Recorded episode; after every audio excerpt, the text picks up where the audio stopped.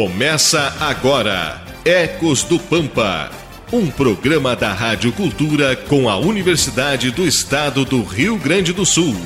A apresentação Edson Silva.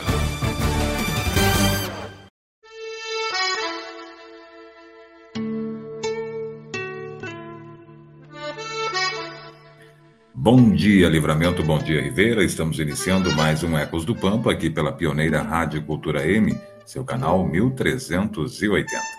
Mais uma manhã de sábado trazendo uma planta, uma nativa do nosso Pampa. As aroeiras são árvores nativas do Brasil e do sul do país. Elas pertencem à família das anacardiáceas e são árvores de uso medicinal e ornamental. Gostam de climas tropicais e subtropicais, são tolerantes às secas e às geadas e as espécies que têm grande capacidade de dispersão em ambientes degradados, com alto potencial para promover a ampliação de formações florestais no pampa brasileiro.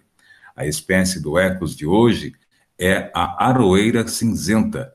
Diferente das demais, como o nome já sugere, ela tem uma coloração mais acinzentada, sendo notoriamente distinta das demais. Cientificamente, é denominada Chinus lenticifolius. Esta é a nativa desta manhã de sábado, que a gente passa a descorrer neste programa, Ecos do Pampa de hoje. Deixa eu dar um bom dia para a professora Adriana, para os colegas que também acompanham nesta manhã, a Stephanie, Leandro Manuel e a Catherine Sandim. Bom dia a todos. Bom dia, professora Adriana, que nos traz mais informações nesta manhã sobre a aroeira cinzenta. Bom dia. Bom dia, Edson, Stephanie, Catherine, Manuel. Bem, é uma espécie que eu gosto bastante, assim. É, eu lembro que quando eu cheguei é, aqui na região, quando eu cheguei no Pampa, ela me chamava muita atenção. E apesar de você ver, é, é, é ao pesquisar, você vê que é, indicam a ocorrência dela em todo o sul, né? Todos os três estados do sul.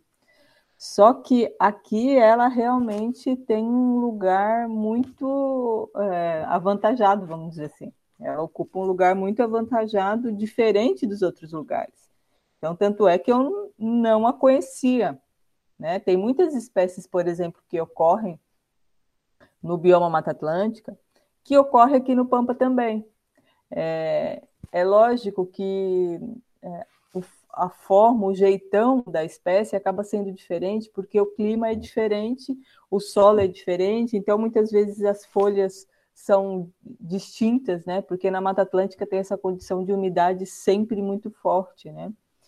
Então é, é diferente, mas essa espécie realmente é, ela ocorre de forma muito acentuada aqui, né?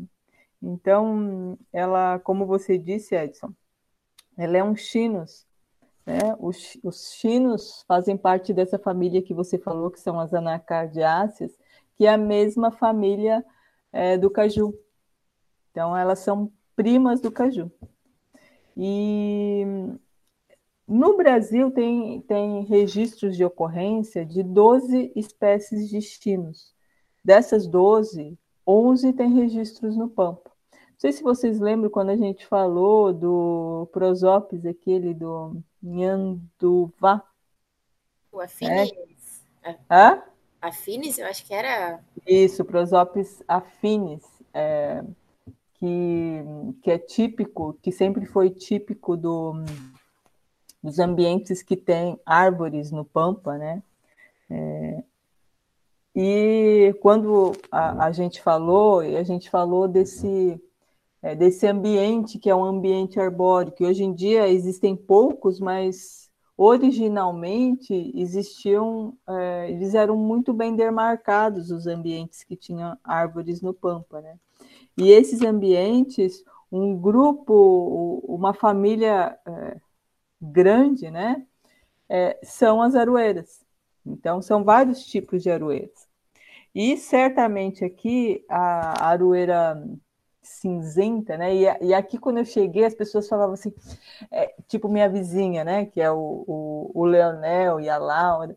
Eu falava assim, mas tá. Ela falava assim, ah, tem um monte de aroeira branca.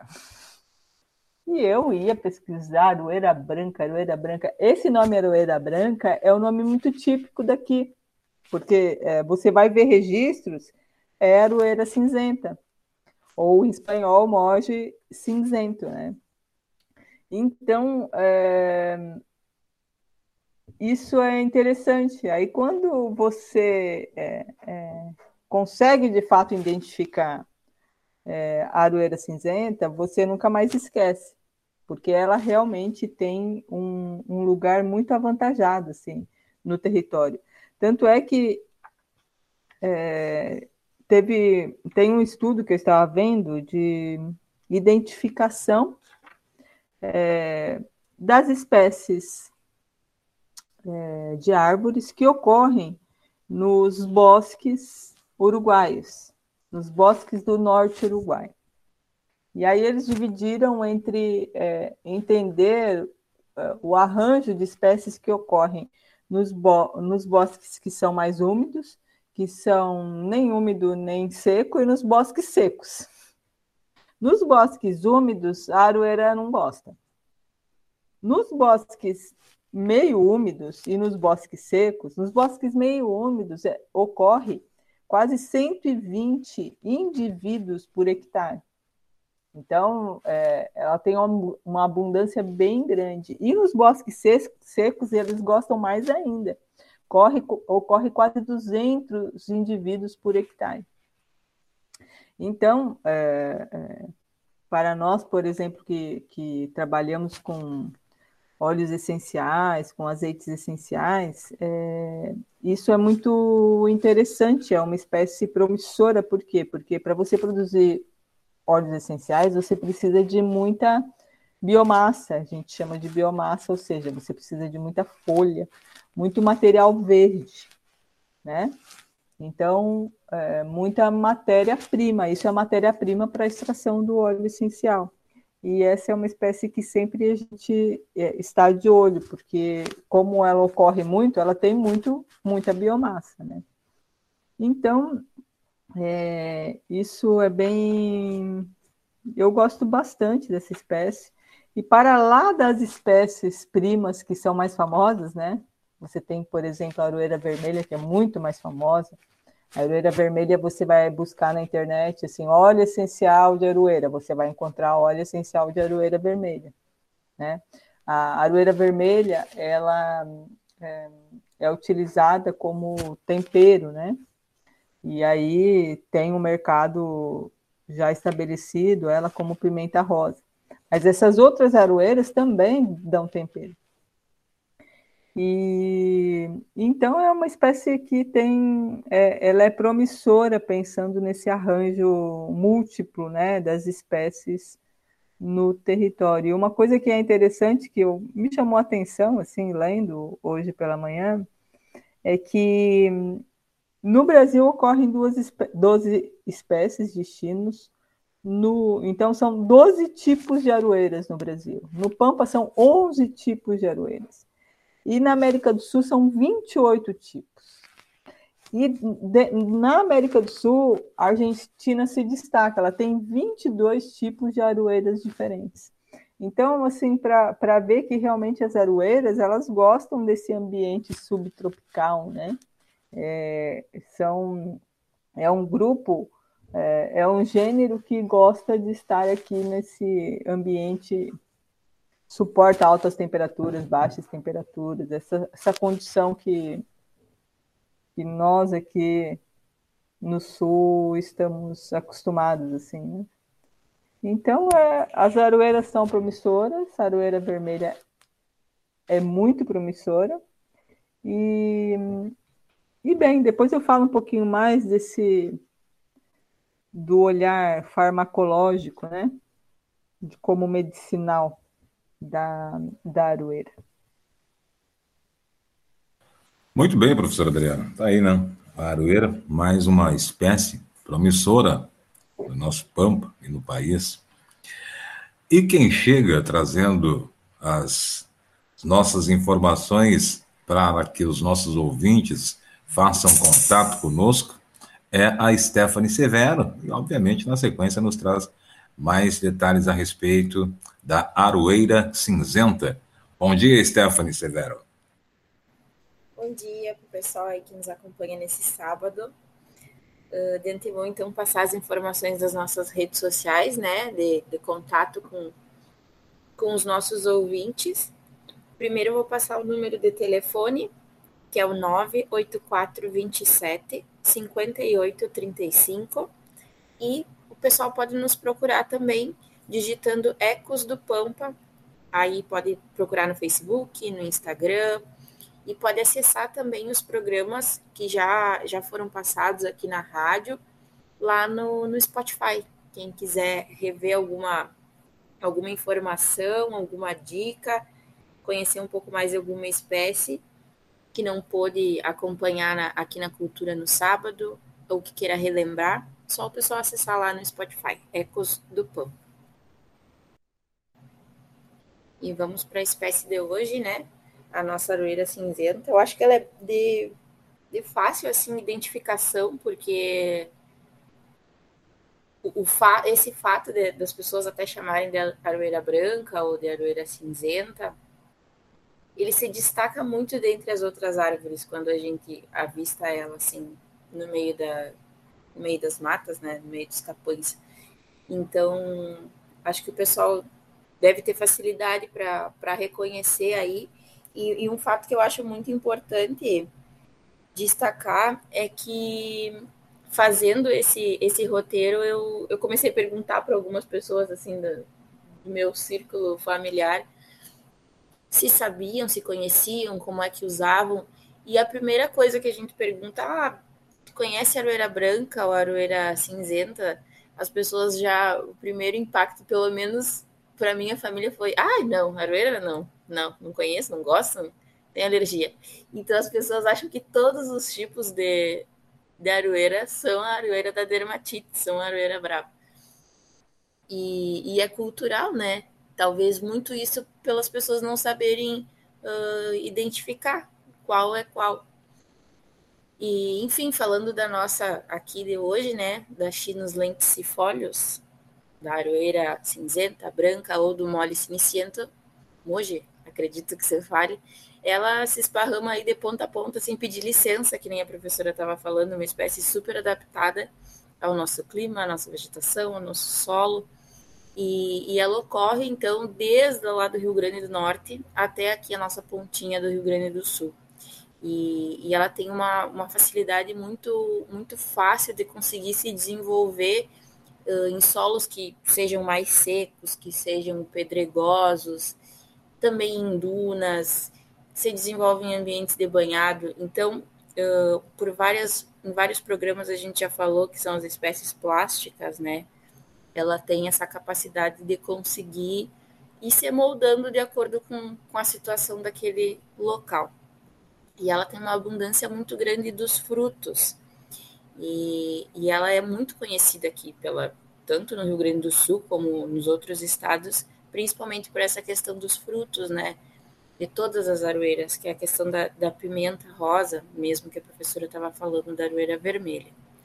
E aí, aqui na zona rural, ela é bem conhecida por ser uma fornecedora de madeira.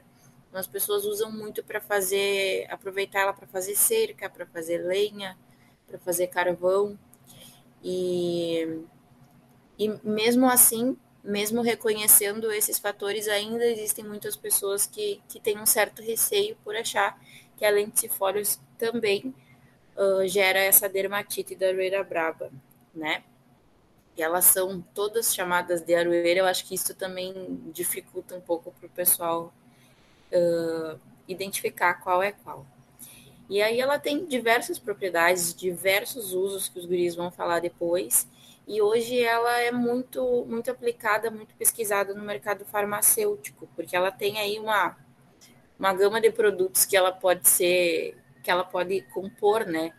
Que, produtos que são a base de aroeira. E aí, se a gente pesquisar, não só com a lenticifólios, as aroeiras elas têm muita aplicação na farmacêutica.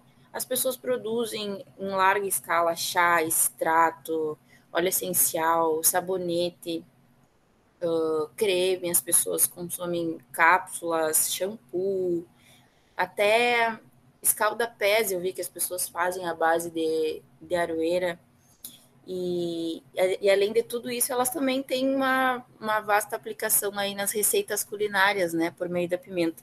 Então, é uma espécie super adaptada, super plástica, uh, muito fácil de ser encontrada na nossa região e que tem uma infinidade aí, tanto ela como as demais da família, para serem aplicadas para os mais diversos fins, né?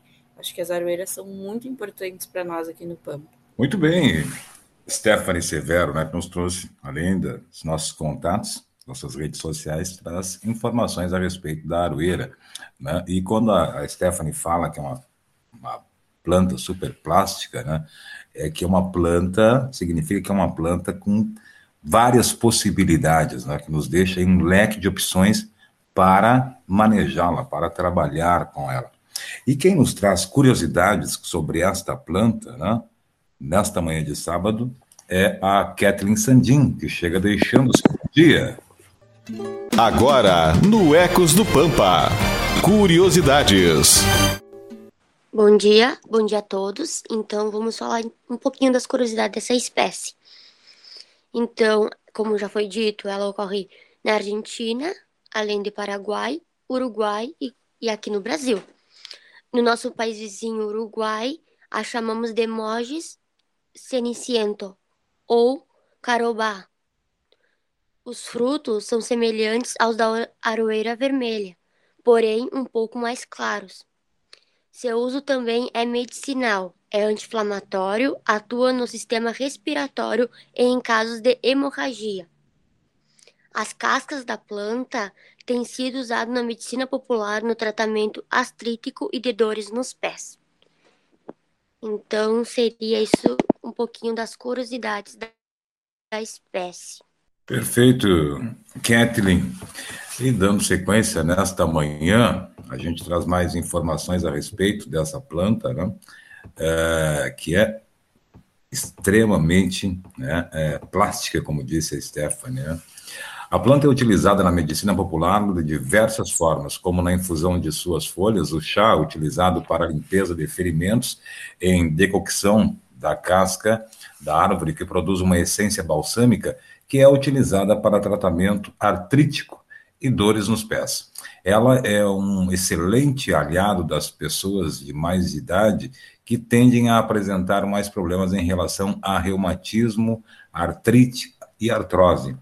O látex da espécie é usado para dores musculares e dores de tendões, deslocações, fraturas e irritação da pele. A resina é recomendada para o tratamento de bronquites crônicas e as folhas que são utilizadas para baixar a febre. A professora Adriana iria nos falar, tem mais informações a respeito da parte medicinal desta, uh, desta planta de hoje, não é isso, professora?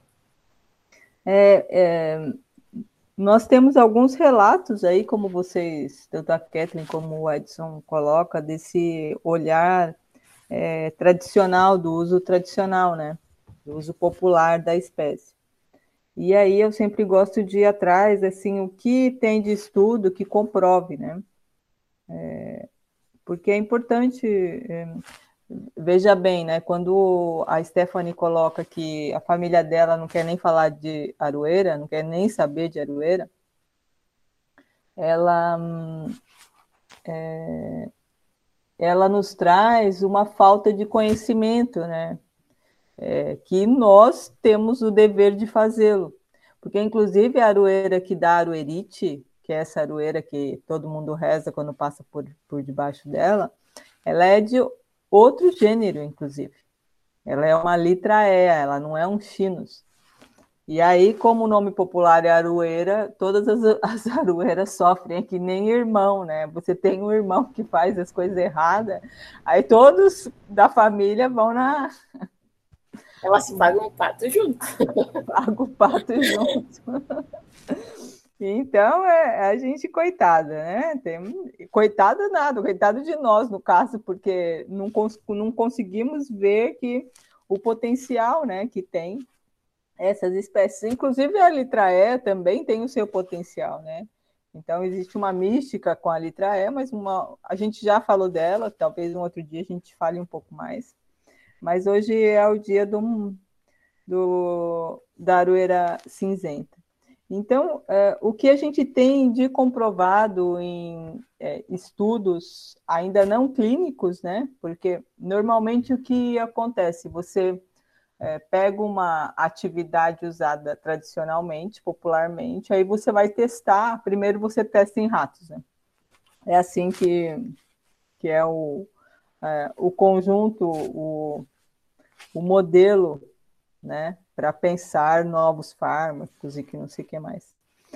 É, e depois você faz um modelo clínico que aí você precisa é, testar de fato nos humanos.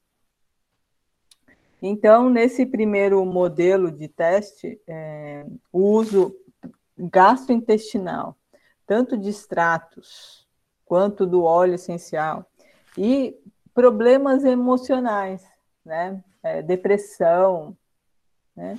É, isso me chamou a atenção, porque a gente olha para a aroeira, a gente não vê que ela assim, é um antidepressivo, né? É interessante, mas ela se mostrou é, bastante eficiente como antidepressivo. Então, e aí, aí não tem só um estudo, tem tanto estudos no Brasil como estudos no Uruguai, tem é, teses e dissertações que falam sobre esse, essa atividade farmacológica, né, ou essa ação medicinal é, comprovada nesses testes da aroeira cinzenta. Então, é, penso que é importante a gente olhar para ela, né, né no sentido de, de entender o, o potencial, né, inclusive de uso. Às vezes a gente é, diz que não gosta da espécie sem conhecê-la, né? Que nem as pessoas, né? a gente fala assim, ah, isso aí eu não gostei da cara. então, é, vamos incluir mais as aroeiras tadinhas. Aliás, isso é muito comum, né? É, de, um, é, de uma espécie pagar o pato pelas suas parentes, enfim, né? Como disse a, a, Stephanie aí, né? Umas pagam um pato pelas outras.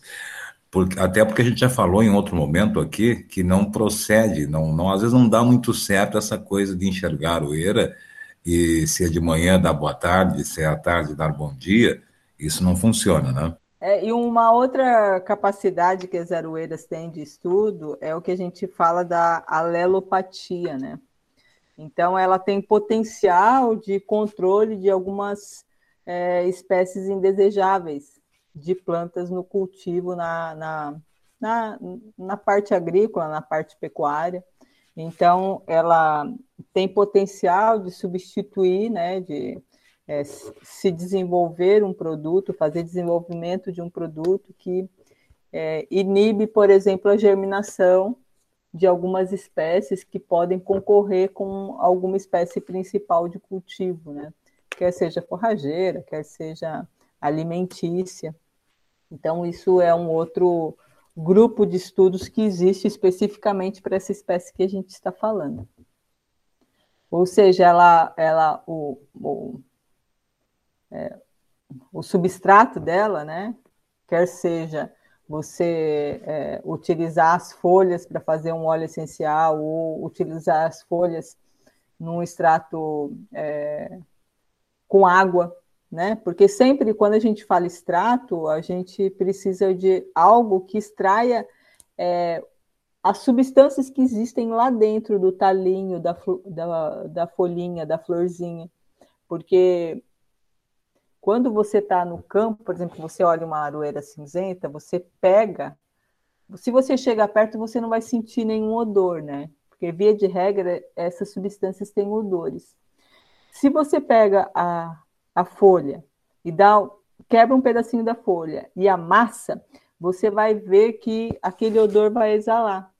E é justamente isso. Essas substâncias são tão preciosas que a natureza fez umas bolsinhas que protegem essas substâncias.